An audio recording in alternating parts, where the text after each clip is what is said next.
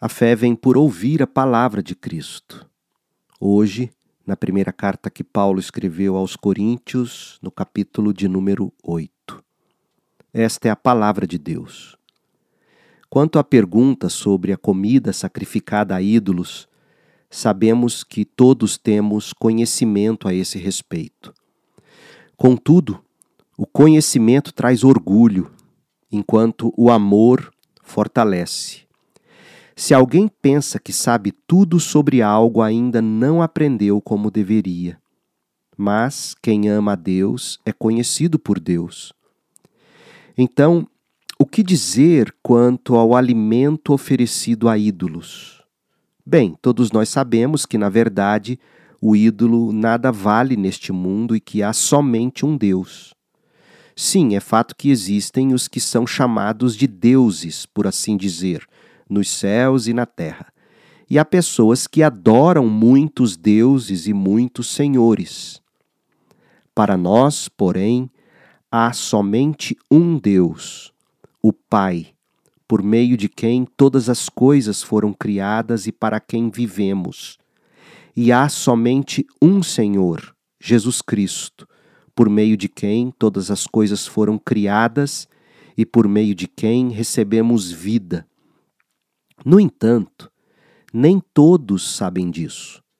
Alguns estão acostumados a pensar que os ídolos são de verdade, de modo que, ao comer alimentos oferecidos a eles, imaginam que estão adorando deuses de verdade e sua consciência fraca é contaminada. Não obtemos a aprovação de Deus pelo que comemos. Não perdemos nada se não comemos. E se comemos, nada ganhamos. Contudo, tenham cuidado para que sua liberdade não leve outros de consciência mais fraca a tropeçarem. Pois se alguém vir você, que diz ter um conhecimento superior, comer no templo de um ídolo, acaso não será induzido a contaminar a própria consciência ao ingerir alimentos oferecidos a ídolos? Assim, por causa do seu conhecimento superior, um irmão fraco pelo qual Cristo morreu acaba se perdendo.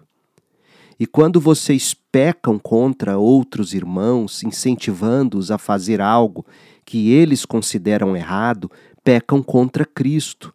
Portanto, se aquilo que eu como faz um irmão pecar, nunca mais comerei carne, pois não quero fazer meu irmão tropeçar termina aqui a leitura da palavra de Deus. Eu sou o pastor Leandro Peixoto lendo a Bíblia Sagrada. A versão que li foi a NVT, a nova versão transformadora da editora Mundo Cristão.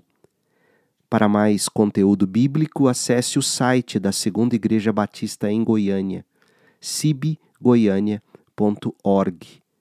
E o nosso canal no YouTube é só buscar Pastor Leandro B. Peixoto. PR Leandro B. Peixoto. Que a graça de Cristo esteja com você.